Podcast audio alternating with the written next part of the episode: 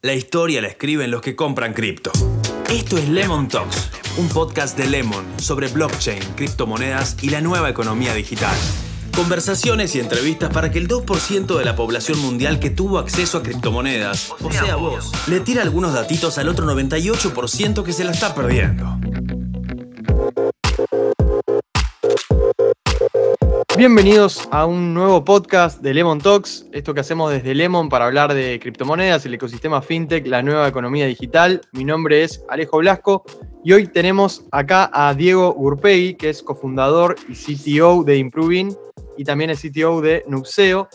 Más allá de esto, Diego es un entusiasta cripto, es bitcoiner, es referente de la comunidad en Twitter. Pueden seguirlo en arroba Diego Urpegui, donde van a encontrar un montón de contenido, escribe artículos y es súper claro a la hora de explicar cripto y de, de, ayudar a más personas a entrar a este ecosistema.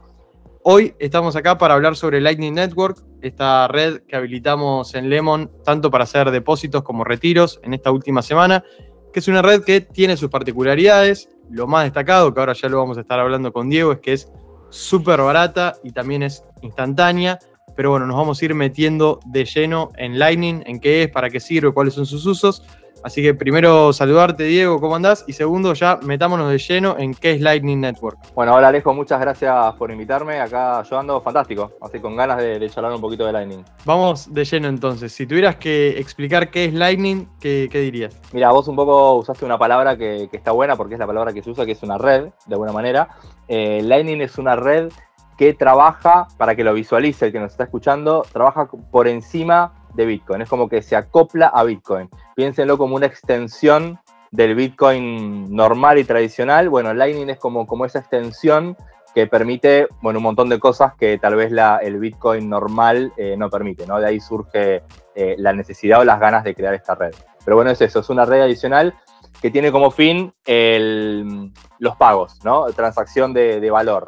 Eh, está, está, enfocada en eso principalmente, ¿no? Obviamente uno cuando habla de Bitcoin habla de dinero, de valor, de transferencia, pero bueno, el foco principal de Lightning es ese, es ser una red de pagos, de alguna manera. Cuando decís red de pagos, eh, estamos hablando de hacer transacciones, como por ejemplo voy a comprarme un café y lo pago en Bitcoin y lo pago a través de Lightning. Qué buena pregunta, mirá, porque de hecho eh, el ejemplo del café eh, siempre se, se usa mucho con esto, Bitcoin tiene una forma de funcionar, no vamos a entrar mucho en detalle porque estamos hablando de Lightning, que, que, de alguna manera es Bitcoin también, pero Bitcoin tiene una manera de funcionar que el que alguna vez lo utilizó, por ahí está familiarizado con el tema de las confirmaciones, de que uno podría hacer una transacción y tiene que esperar a que se confirme y esa confirmación lleva algunos minutos.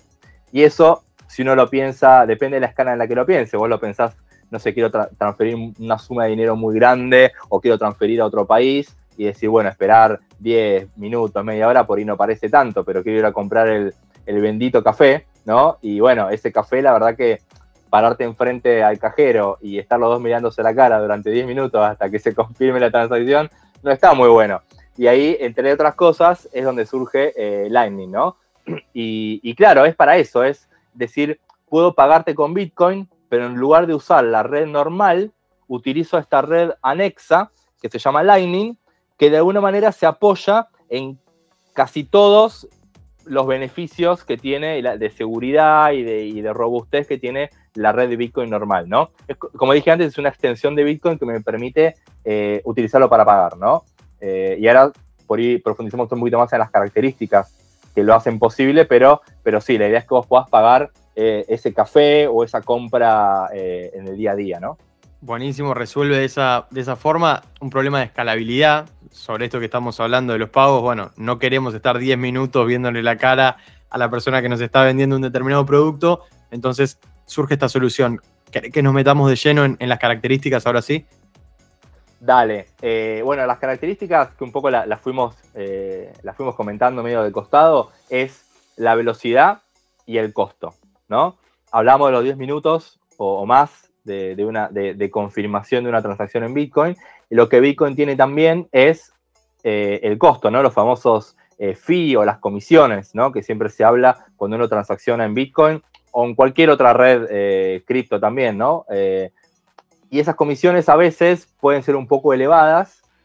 Si yo por ahí estoy pagando, lo, paso, lo hablo en términos de dólares, que por ahí es un lenguaje común para todos. una transacción en Bitcoin, supongamos que en un momento dado me cuesta 50 eh, centavos de dólar, un dólar, dos dólares, pero si estoy comprando un café de 3 dólares, la verdad que pagar de comisión 2 es un montón. Entonces, ese es otro, otro punto importante que Lightning de alguna manera resuelve. Esta red paralela, adicional, anexa a Bitcoin, que es Lightning, permite hacer transacciones instantáneas, en, el sentido de que no hay que esperar esa, esa famosa confirmación, y a un costo bajísimo, bajísimo. No es cero, hoy en día es muy bajo, y por el diseño que tiene la red, probablemente se mantenga muy bajo eh, siempre, ¿no? Y eso es muy importante. Eh, la experiencia de usuario de transferir Lightning es, ver cómo eh, en, un par de segundos ya está la transacción, ya los bitcoins llegaron, ¿no? esas son como las dos grandes características que tiene Lightning. Y también, sin entrar mucho en detalle técnico, pero lo vamos a mencionar, también tiene esta, esta capacidad de, esta, esta característica de escalabilidad, ¿no? que por por cómo está funcionando la red base de Bitcoin, no Lightning, sino la red base, la capacidad de, digamos, la capacidad en cuanto a cantidad de transacciones que Bitcoin es capaz de procesar por día o por mes o lo que sea, digamos, no terminaría soportando a millones y millones de usuarios diarios, por ejemplo, ¿no? Eh, porque Bitcoin tiene una capacidad definida, limitada, podrá ir creciendo, pero la cantidad de transacciones que soporta no es tanta. Ahora Lightning nos expande todo eso y nos permite que esas compras diarias, que por ahí son de poco monto, que no son tan críticas, que no son tan importantes, pero que son muchas en cantidad, ¿no? El café, el supermercado, etcétera. Bueno, Lightning se los banca, Lightning lo soporta rápido y barato, y después está Bitcoin como una especie de mm, conciliador final, confirmador final, como soporte de base a esta, a esta red Lightning. Buenísimo, metámonos ahí de lleno porque dicho así, parece que Lightning es pura ventaja y digo, bueno, tanto en transacciones de bajo monto como de alto monto, uso Lightning si total es más barato, es más rápido.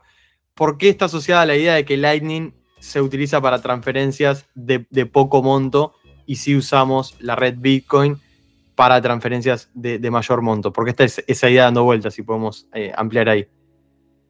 Sí, por supuesto. Mira, em, por un lado, eh, una de las razones que, eh, del por qué se utiliza para transferencias de bajo monto es por cómo está diseñada internamente, bueno, los mecanismos con los cuales funcionan hacen que, pongo un ejemplo, ¿no? Las comisiones. Uno cuando transfiere en Lightning también tenés una comisión. Ahora, por la forma en la que funciona Lightning, la comisión es, generalmente es porcentual al monto que transferís. En Bitcoin no. Vos cuando transferís en la red principal de Bitcoin, las comisiones dependen generalmente de qué tan congestionada esté la red, pero no depende de cuánto transferís. Si hoy en día, ahora, cuando estamos charlando eh, entre Alejo y yo, la comisión de Bitcoin equivale a un dólar, no importa si yo transfiero eh, el equivalente a mil dólares o el equivalente a 100 millones de dólares. Eh, la comisión va a ser la misma. Ahora en Lightning es proporcional. Y cuando vos tenés esa dinámica, y seguramente primero y principal a vos te convenga transferir montos grandes en la red base de Bitcoin, ¿no? Si yo quiero transferir 100 millones de, dólares en Bitcoins, y la verdad que prefiero pagar el dólar de la red base y no un porcentaje que por ahí me mate, ¿no? Y esto es porque la red de Lightning funciona, para que la, perdón, para que la red de Lightning funcione, es necesario que todos los miembros de la red, de alguna manera, pongan eh, bitcoins a disposición. Como que están ahí que no los pueden tocar, los tienen como, en las cargas se les llama liquidez, ¿no? Esa, esa liquidez, esa cantidad de Bitcoin están como a disposición de la red para poder permitir que se muevan, eh, para que viajen a esa velocidad de la luz instantánea que tiene Lightning. Entonces, eso son algunas decisiones de diseño que tienen todas estas ventajas que hablábamos antes, pero hacen que eh, por ahí a la red le cueste más escalar en cuanto a, a valor transaccionado. O sea, no a cantidad de usuarios y cantidad de transacciones, pero sí a valor transaccionado. Después, por cómo está diseñada la red también, la realidad es que hereda casi todas las propiedades de seguridad y robustez de la red Bitcoin. Pero no todas, porque en ingeniería y en tecnología nada es gratis. ¿sí? Cuando alguien les venda que algo es igual a Bitcoin, solo que más rápido y más barato, es mentira. Se los digo yo ahora, no crean.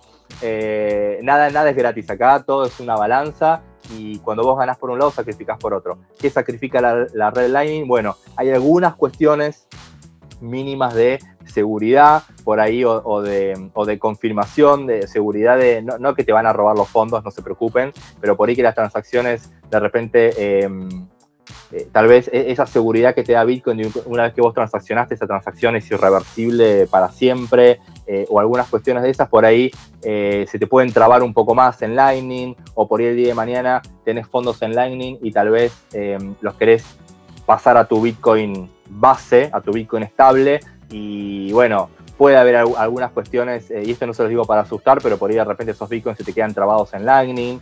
Estoy hablando de escenarios muy, muy, muy, muy, muy poco probables, pero sepan que todos los que estamos en Bitcoin, y bueno, voy a, estoy generalizando un poco, pero todos los que estamos en Bitcoin siempre nos gusta pensar en ese peor escenario, aunque sea súper remoto, porque estamos, estamos, estamos entre todos construyendo un sistema eh, global de transferencia de dinero que tiene que ser súper robusto. Entonces yo les cuento algunas desventajas no es para que nadie se esté preocupando ni diga, uh, pará, uso Lightning, de repente puedo perder plata. No, no, no, no, no, va por ahí, sino que son cosas muy eh, poco probables, muy remotas, pero bueno, la, la, verdad es que si nos ponemos rigurosos, existen, ¿no?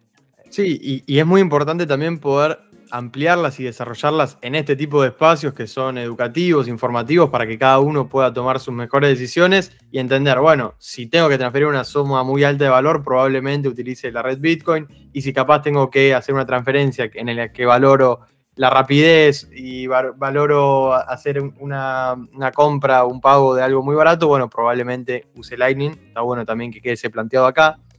Quería preguntarte ahora sobre el aspecto de la privacidad en Lightning que también, al, bueno, primero quiero que entremos ¿no? en, la diferencia de una transacción on-chain y off-chain, como la podamos explicar de una forma de lo más sencilla y cómo eso también puede afectar o no la privacidad de esa transacción. Bien, eh, me gustan tus preguntas. Eh, on-chain, off-chain, bueno, eh, la respuesta rápida y para que todos se lleven la, la claridad, on-chain es transacción tradicional de Bitcoin que hacemos siempre. Off-chain es transacción por Lightning. ¿sí? Llévense como esa definición corta y rápida. Eh, ¿Por qué se le llama así? Y bueno, porque en la red de Bitcoin base tenemos eh, esa cadena de bloques, ¿no? que nos encanta llamarle blockchain.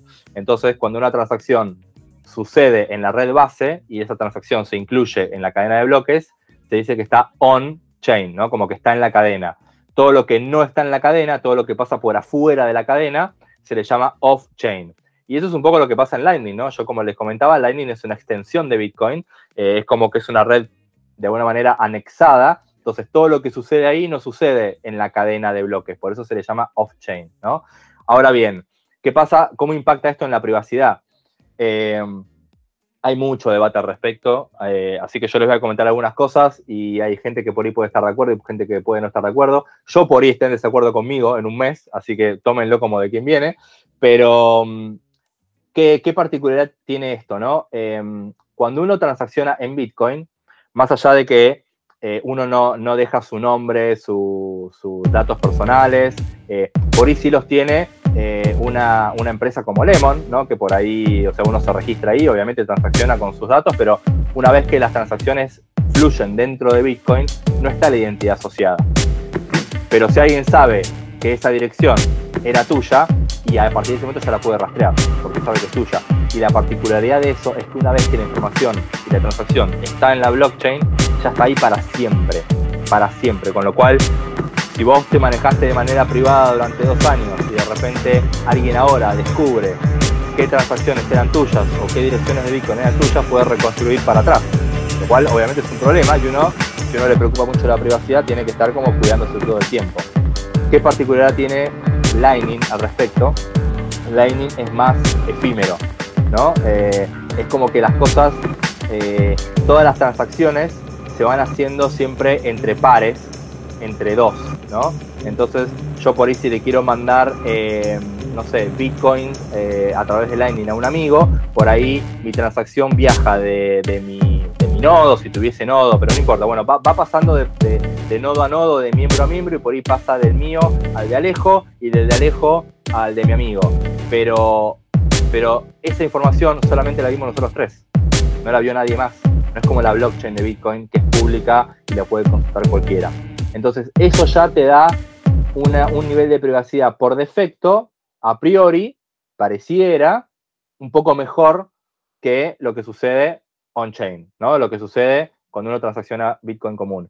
Después, obviamente, están todos los grises, ¿no? Los pros y contras, y siempre va a haber alguna cosita que por ahí es mejor o peor, pero hablando así en términos simples, como para dejarles una base, por defecto Lightning puede llegar a ser un poco más privado por esto que les comentaba. Porque la información no la ve todo el mundo y encima una vez que yo me bajé de Lightning y ya dejé de, transaccionar ahí, la información es como que no queda tampoco persistida, eh, bueno, podría quedar, pero es menos probable que quede eternamente guardada para que cualquiera la consulte, ¿no? Clarísimo, Diego, y ya para ir cerrando, quiero hacerte otra pregunta y es, ¿qué rol ocupa Lightning en el camino hacia la escalabilidad de Bitcoin? ¿Es Lightning el fin o es Lightning un paso más y hacia dónde crees que puede ir el ecosistema en el futuro? Eh, mira, eh, así como lo planteas, yo, yo creo que Lightning es un paso más.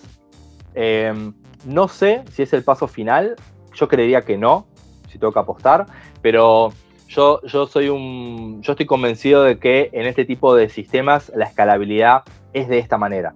Es lo que, lo que se habla mucho de, escalar en capas, ¿no? Eh, cuando uno habla de escalar en capas se refiere a que, bueno, en el ejemplo de Bitcoin, eh, digamos, el Bitcoin que conocemos desde siempre era el Bitcoin capa 1 y Lightning pasa a ser una capa 2. Eh, incluso ya hay ideas y proyectos y hay gente que está trabajando en lo que podrían ser capa 3, cosas desarrolladas sobre Lightning, ¿no? Eh, entonces, yo, yo, lo veo de esa manera. en ingeniería y por lo menos en, lo que es, bueno, del palo de que soy yo, ¿no? Todo lo que es software y demás, sistemas este, de este, estilo, complejos, que escalen y demás, se trabajan en capas.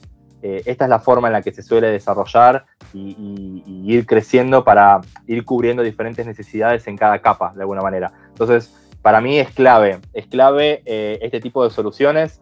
Eh, la verdad que Lightning me parece una solución muy ingeniosa, muy buena. Tiene algunas complejidades que la capa base de Bitcoin no tiene, pero bueno, es parte de ir escalando en capas también. Eh, me parece que es, un gran camino.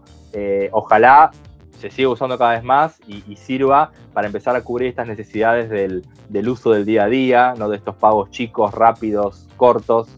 Eh, pero me parece que es por acá. Yo creo que es por acá. para mí puede ayudar muchísimo a la escalabilidad de Bitcoin y a, y, a, llegar a esos millones de usuarios que por ahí algún día ojalá tengamos. Excelente, Diego. Muchísimas gracias por el tiempo, por la claridad en los conceptos. Ya está habilitado entonces Lightning Network en Lemon para que todos nuestros usuarios la puedan usar, pueden probarla eh, con muy bajo monto, como venimos hablando. Nosotros nos reencontramos nuevamente en el próximo episodio de Lemon Talks. Muchas gracias, Alejo. La revolución cripto llegó a tu celular, a tu billetera y ahora también a tus oídos. Esto fue Lemon Talks un podcast de Lemon para pensar en el futuro. Podés descargar la app Lemon Cash y pasar de pesos a cripto en un minuto. Lemon, tu mundo, en cripto.